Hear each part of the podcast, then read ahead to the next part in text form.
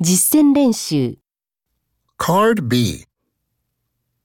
Okay, let's start the test. This is your card.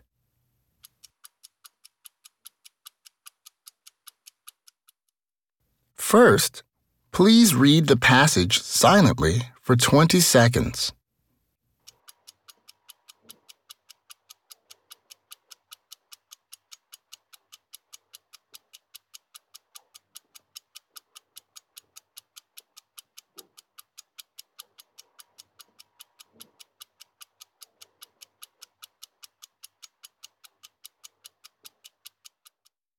'Now, please read the passage aloud.